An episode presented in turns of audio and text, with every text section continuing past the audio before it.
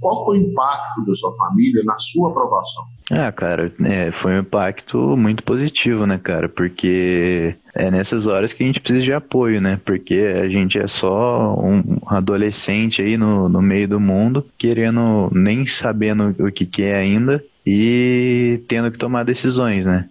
E uma decisão tão impactante como essa de já adiantar o que você quer, de adiantar o seu futuro, assim, tem que ser apoiada pelos pais, né? Por exemplo, fazer um, um cursinho, fazer um outro curso que seja, curso de qualquer outra coisa. Acho que tem que ter apoio dos pais, senão não, não vai para frente.